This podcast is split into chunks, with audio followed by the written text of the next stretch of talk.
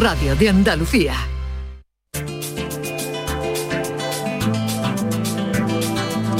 En Canal Sur Radio, Destino Andalucía, con Eduardo Ramos.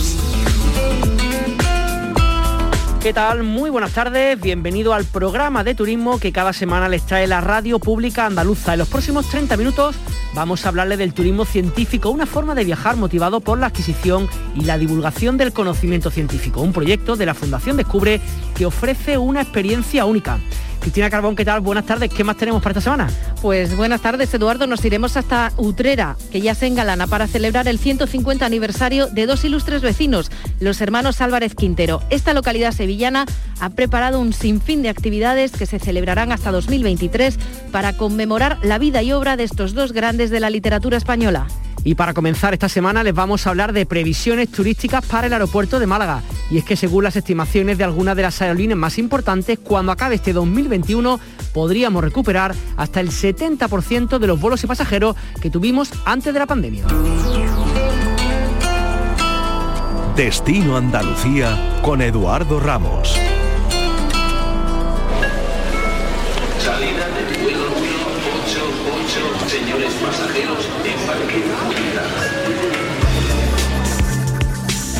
Son muchos dentro del sector turístico que están a la expectativa de qué pueda decidir el gobierno británico el próximo 7 de junio. Ese día, por si no lo recuerdan, hay mucha esperanza, o la esperanza está puesta en que el gobierno de aquel país levante la recomendación de no viajar a España y elimine la cuarentena a la vuelta. Hoteleros y hosteleros están muy pendientes de esto y por supuesto también las líneas aéreas que son las encargadas de que nos visiten desde el Reino Unido tantas y tantas personas cada año.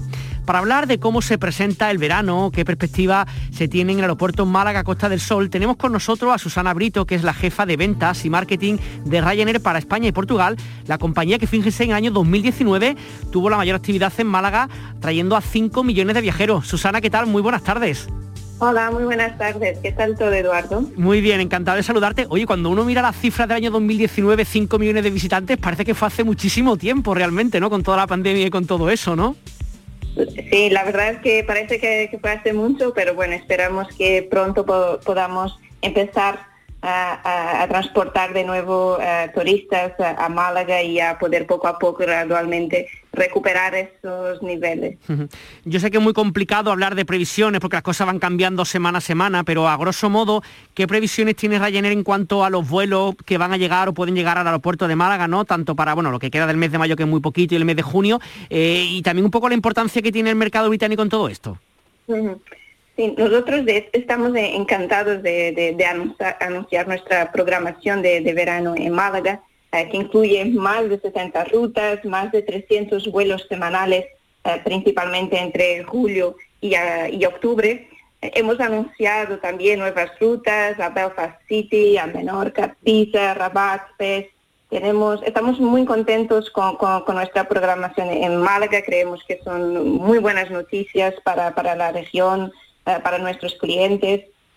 con respecto a los clientes de, ingleses, bueno, ya lo hemos visto hace un par de semanas con Portugal, cuando, cuando el país ha incluido a Portugal en el Estado, en el Green List, y, esperamos que cuando España se incorpora al Estado eh, habrá un, gran aumento en la demanda eh, hacia Málaga y hacia los destinos españoles. Al final, España es un destino favorito para, para los clientes ingleses, con lo cual nosotros esperamos em, muy buenas noticias eh, en breve. Entendemos un poco por lo que está contando Susana que más bien los datos de, mucha cantidad de personas volando son más bien a partir del mes de julio y digamos hasta todo lo que da el verano que puede llegar en Málaga por lo menos hasta casi octubre, si me apura hasta noviembre, ¿no? Más a partir del mes de julio, ¿no? Exacto. Eh, nosotros lo que estamos haciendo es eh, incrementar gradualmente eh, las frecuencias semanales, tener en cuenta la demanda, las restricciones de, viajes y esperamos a, partir del mes de, julio ya tener nuestra programación completa, nuestra máxima programación en Málaga. Y, como bien dices, esperamos que, que el verano este año, pues que en septiembre, octubre, sean meses importantes para, para, la, para la operativa de, Ryanair ya que bueno, el 80%, el 80% se espera que la mayoría de los países esperan que el 80% eh, de la población pueda estar vacunada eh, a finales del verano, con lo cual eh, seguramente serán buenos meses para, para el sector. Si miramos los datos del aeropuerto de Málaga del año 2019, ¿no? El primer año, el año prepandémico, como se dice, antes de, la pandemia, eh, decíamos que encabezaba Ryanair con casi 5 millones de pasajeros movidos, después seguía Boeing con 2 millones y sigue 2 millones más o menos. Esas cifras, en este año, cuando acabe el 2021, ¿a qué podemos llegar? ¿Al total de esas cifras, un porcentaje? ¿Cómo son las previsiones un poquito parte de 2021, Susana? Eh, es muy complicado eh, ahora mismo hacer una previsión. Eh, es verdad que todavía tenemos poca visibilidad sobre, sobre la demanda. los clientes lo que están haciendo es reservar los viajes em, casi para mañana, ¿no? para las próximas semanas. Es, a, día de hoy es muy complicado saber cómo vamos a, terminar el año a nivel de pasajeros. Pero, estamos muy optimistas, estamos muy optimistas, creemos que, a medida que, avanzan eh, los procesos de vacunación, se levantan las restricciones, em, que la demanda eh, corresponda, ¿no? que, haya un aumento eh, gradual. Pero esperamos el próximo año, nuestro objetivo no solo es retomar el 100% de a nivel global de, la capacidad prepandémica y esperamos que, el tráfico pueda también em, responder bien el próximo año ya comparando con los niveles de 2019. Lo que sí da la sensación un poco es que la gente en el momento que tenga la más mínima posibilidad de viajar, ha puesto el ejemplo usted de, Portugal, como que en principio van a empezar a viajar o por lo menos no sé si lo notan ustedes que haya mayor número de preguntas, a lo mejor no reservas como tal, pero sí preguntas de gente que tiene muchas ganas de viajar. ¿Lo sienten ustedes así desde Ryanair? Sí, sí, sin duda. Eh, hay muchas ganas de viajar. La gente está deseando prepararse la maleta, em, subirse a un avión. Yo creo que nosotros creemos que, es una cuestión de, tiempo, ¿no? que es necesario tener que, la gente tenga visibilidad con respecto a, restricciones, al levantamiento eh, de los confinamientos, pero en el momento que, que haya una cierta visibilidad esperamos que la gente empezar a, reservar eh, con bastante... Eh, bastante bien.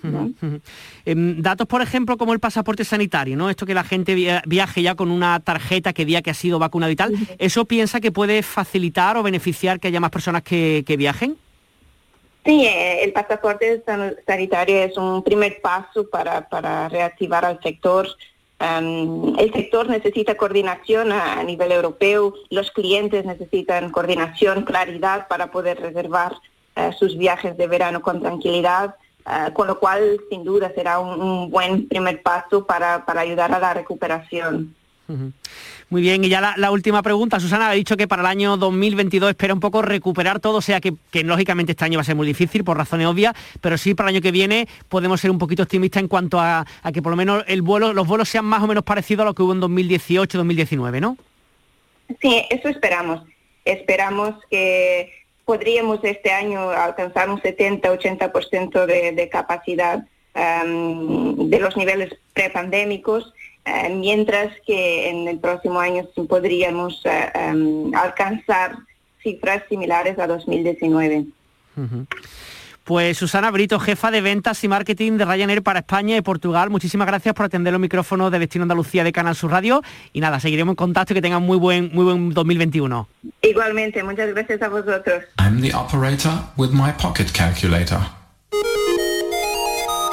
El turismo científico es un segmento turístico de interés especial que se realiza motivado por la adquisición y divulgación del conocimiento científico. Bajo esta denominación, Turismo Conciencia es un proyecto de la Fundación Descubre que nació hace algo más de tres años con la intención de abrir un nuevo campo de desarrollo profesional económico bajo la premisa del nuevo modelo de destinos turísticos inteligentes que ofrece una experiencia singular a los turistas que visitan nuestra tierra.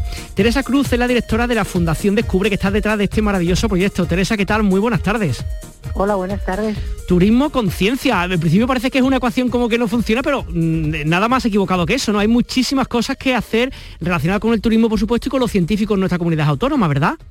Claro que sí, claro que sí. Hay muchas cosas que hacer y, todas las cosas que, que, hacer tan, tan bonitas tiene que ver con que los científicos han visto que hacer, que, que, trasladar lo que están haciendo a la sociedad era muy importante para poder seguir haciéndolo. Es decir, que la ciencia solo puede avanzar con el esfuerzo de los científicos y con el apoyo de la sociedad.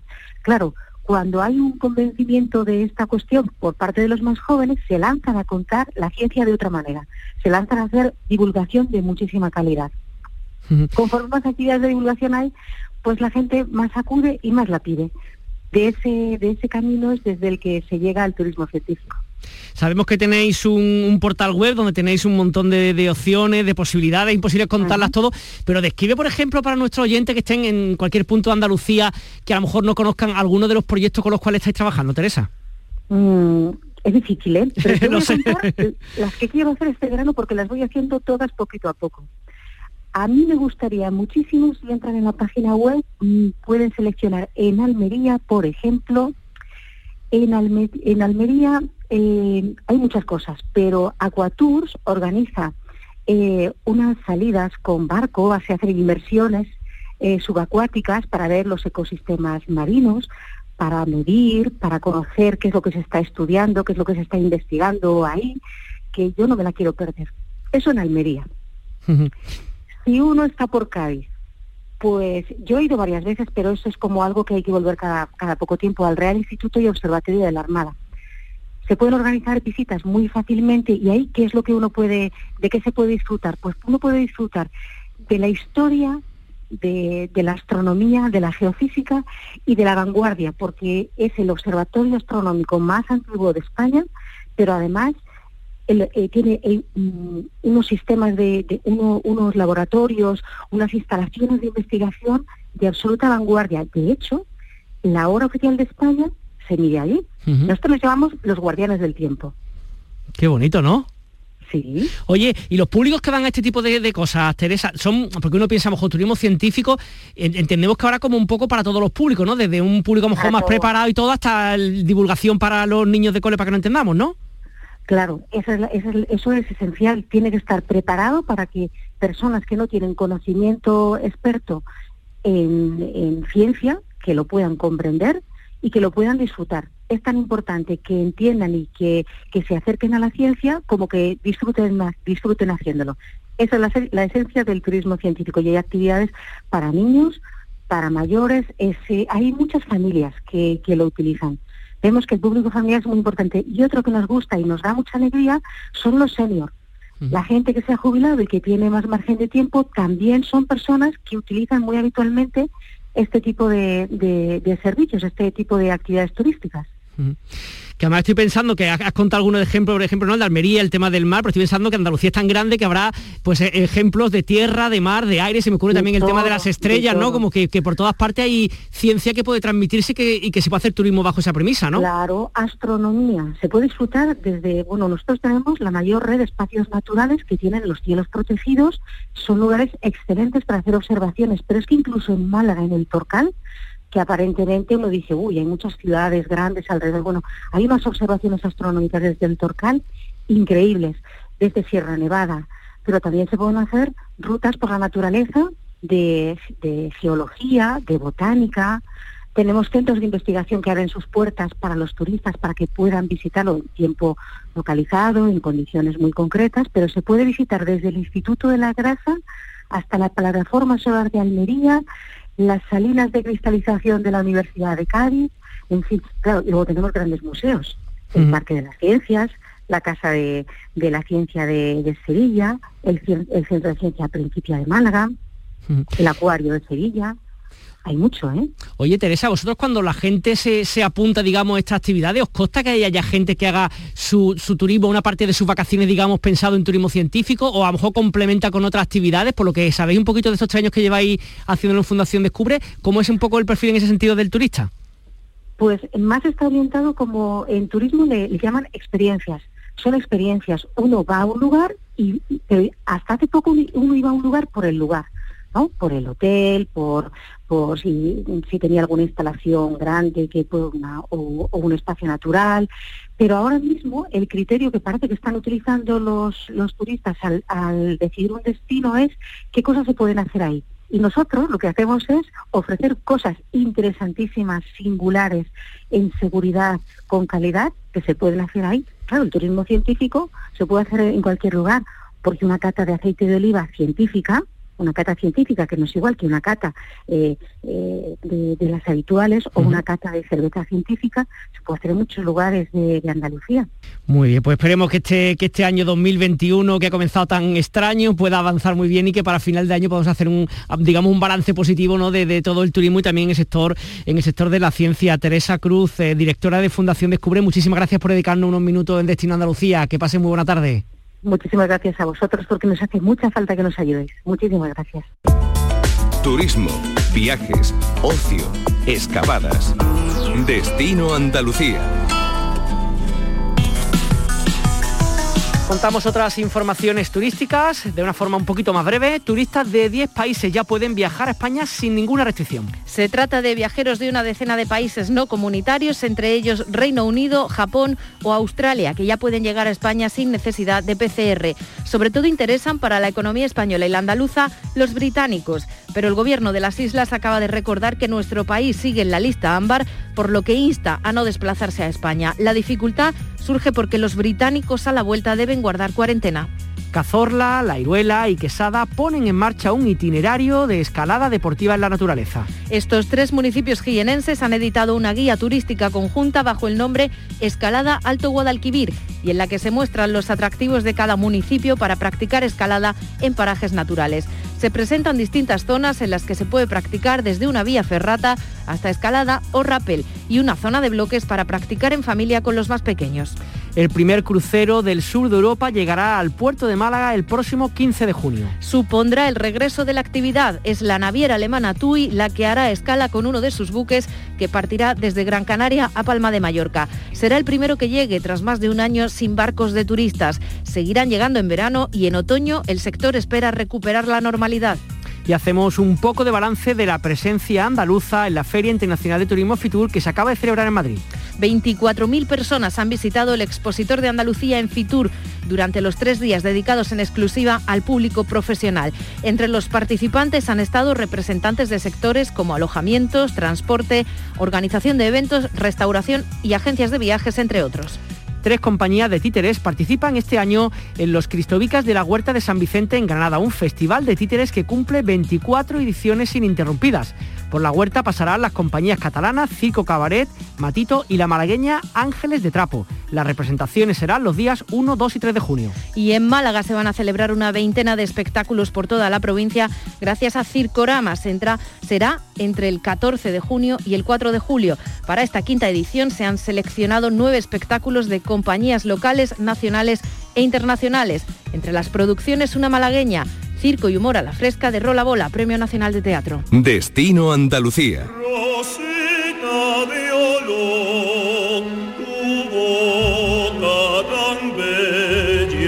Utrera luce ya sus mejores galas para celebrar el cumpleaños de dos ilustres paisanos, los hermanos Serafín y Joaquín Álvarez Quintero. Esta localidad sevillana ha preparado una programación transversal que incluye teatro, música, flamenco, exposiciones, cine, literatura, conferencias y actividades tanto divulgativas como educativas. Un trabajo, un reportaje que nos trae nuestra compañera Cristina Carbón. Nacimos entre espigas y olivares. El uno esperó al otro en la lactancia y en el primer pinito de la infancia ya escribimos comedias y cantares. Después, libros y novias y billares, memorias que ilumina la distancia. Luego, una juventud cuya fragancia envenenan agobios y pesares.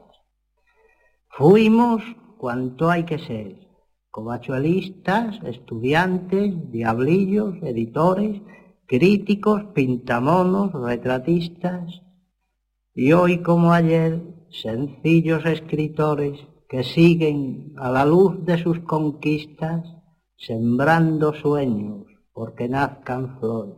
Es el propio Joaquín Álvarez Quintero el que nos pone sobre la pista de lo que va a marcar la agenda cultural de Utrera hasta enero de 2023. Ahí es nada. Un mundo patas arriba, versos de plastilina para un abril que no vuelve. 22 meses de actividades para redescubrir el legado de uno de los dúos más destacados de la literatura. Cristóbal Ortega es coordinador de humanidades del Ayuntamiento de Utrera. Lo que queremos hacer es marcar un poco lo que fue eh, su, historia vital, con protagonismo de Utrera, que a los siete años se fueron, protagonismo en Sevilla, donde empezaron a hacer sus primeros textos y donde empezaron a trabajar, y luego Madrid.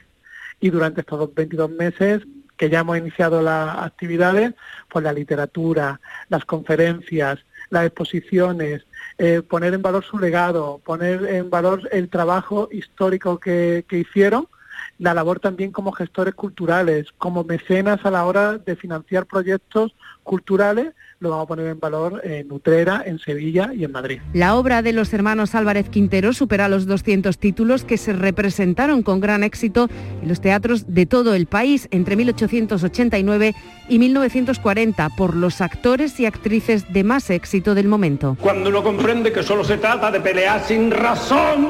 Ah, no. Si yo no tengo razón ninguna para pelear contigo esta tarde. ¿Pero qué razón tienes tú? No, no, no tengo razón. Vamos a dime una. No te daré los dientes, goloso. No, no, una, una, una, una, eso solamente quisieras tú. Pero a mí me gusta que se me lean las cositas en la frente. Por lo que es eso, mira, nada más llega yo, te he leído hoy como si fuera un cartel. Ganas de reñir que tiene hoy. Y nada más. ¿Ganas de reñir yo? Sí, ganas de reñir, que te entran como un costipado y hasta que yo no lo sudo no te pones buena. ¡Ea! ¡De verano! Ah, pero al fin te va. Naturalmente, que me voy, que hago yo aquí. No quería reñir, no hemos reñido ya. ¡Ea! Pues ya está, enhorabuena y Santa Pascua. Este dúo literario, miembros de la Real Academia Española, consiguieron con sus trabajos y su actitud vitalista la creación de un nuevo estilo dentro del mundo de la literatura.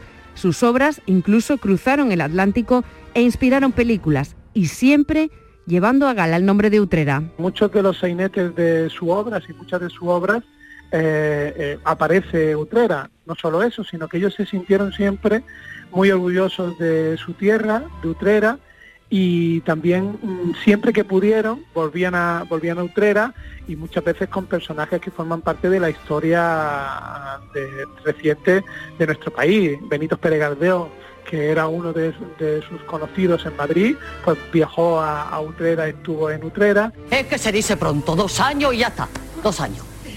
Enero, el carnaval, la cuaresma, la Semana Santa, la primavera, el verano, los baños del río, la vendimia y la zambomba de Nochebuena. Dos años. Y vuelvo hasta empezar con enero y acaba usted con el niño Dios. Dos años, ¿eh? Dos años, se dice pronto. Dos años viniendo a esta casa, ese plomo de hombre, gustándole yo porque sé que le gusto. Gustándome él, que eso es lo más malo, que él me gusta. Y sin haberme dicho todavía, Candelita, arrímese susta a mí que voy a encender un cigarro. ¡Ay! ¡Ay, qué sangre más gorda le ha dado su divina majestad! Consolación, la de Los Álvarez Quintero fueron narradores, periodistas, gestores culturales, pero sobre todo destacaron como autores teatrales. Por ello, las artes escénicas van a ser uno de los ejes centrales de las actividades previstas hasta 2023. Desde el primer Festival de Teatro Álvarez Quintero hasta un ciclo de teatro amateur, como explica el coordinador de humanidades del Ayuntamiento de Utrera, Cristóbal Ortega. Vamos a hacer un ciclo de teatro amateur es una muestra nacional que la vamos a hacer ahora en junio y lo vamos a coordinar con el grupo de teatro amateur de la ciudad, como es Guate. La importancia que tuvo eh, los hermanos Álvarez Quintero en las compañías amateur, porque todas las compañías amateur a nivel nacional en algún momento de su trayectoria siempre han representado a los hermanos Álvarez Quintero y la gente de Utrera se siente muy identificada con este 150 aniversario y haremos actividades para que de una manera eh, directa se viva en el día a día de la ciudad el protagonismo de este 150 aniversario. el amor.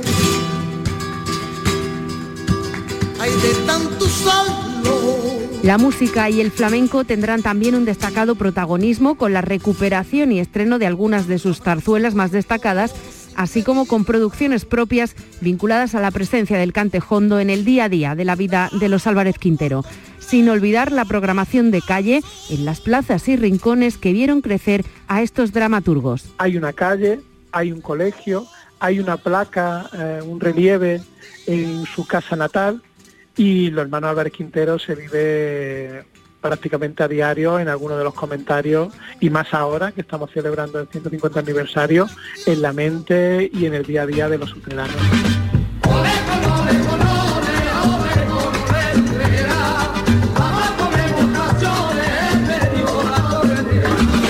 El 150 aniversario del nacimiento de los hermanos Álvarez Quintero no es sino una excusa más para conocer Utrera. Considerada una de las cunas históricas del flamenco, su centro histórico está declarado bien de interés cultural en calidad de conjunto histórico-artístico. No podemos perdernos de Utrera su patrimonio histórico-artístico, su pastelería, su encanto de ciudad, su paseo por, los recorridos que marcaron eh, en la época dorada del flamenco, por eh, esa manera de, sentir e interpretar eh, el día a día en las calles. Por todo eso, mm, creo que en todas las rutas que nos marquemos de conocimiento de la provincia, que si hay que sacar algo en positivo de esta pandemia, es también que a veces no hace falta irse muy lejos para conocer ese patrimonio histórico artístico que tenemos cerca de nuestras grandes ciudades, para disfrutar de Utrera, de los utreranos y de toda la maravilla que hay a 20 minutos de Sevilla.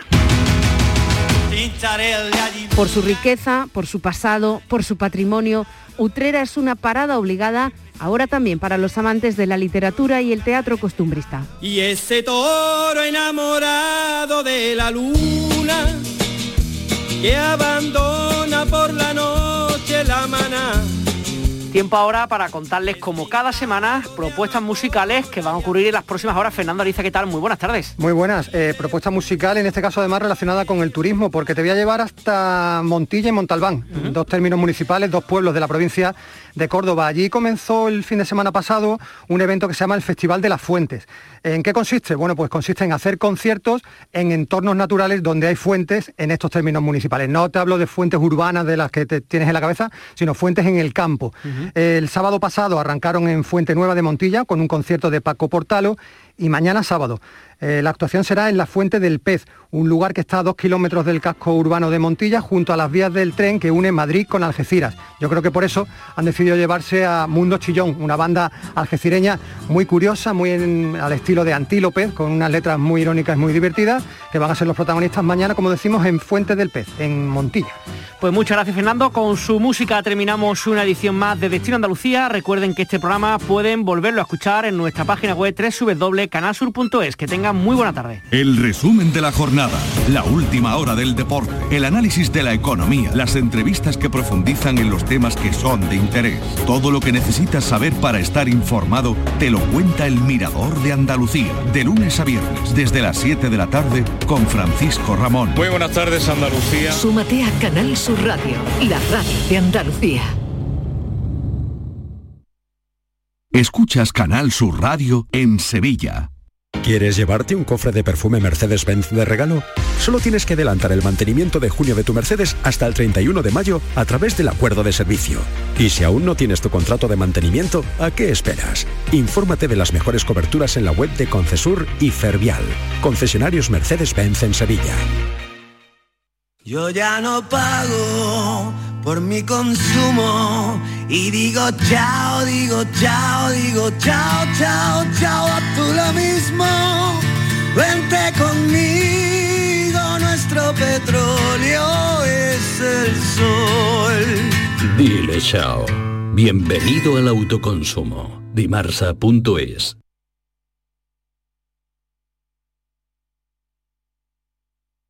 Bienvenidos a Sacaba. Mil metros de electrodomésticos con primeras marcas. Grupos Whirlpool, Bosch y Electrolux. Gran oferta hasta fin de existencias en Sacaba. Lavadoras de carga superior in the city Whirlpool desde 199 euros. Solo hasta fin de existencias. Solo tú y Sacaba. Tu tienda de electrodomésticos en el Polígono Store en calle nivel 23. Sacaba.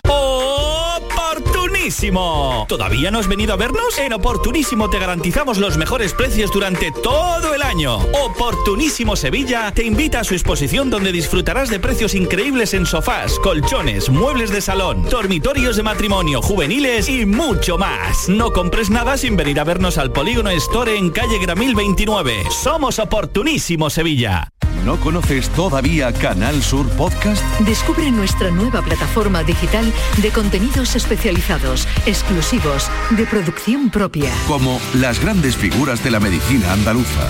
Un espacio en el que estas personalidades de la salud y la ciencia destacan por su labor en la investigación y en la medicina, y en la que nos hablan de sus inquietudes, técnicas, logros y retos. Con Enrique Jesús Moreno. Canal Sur Podcast. La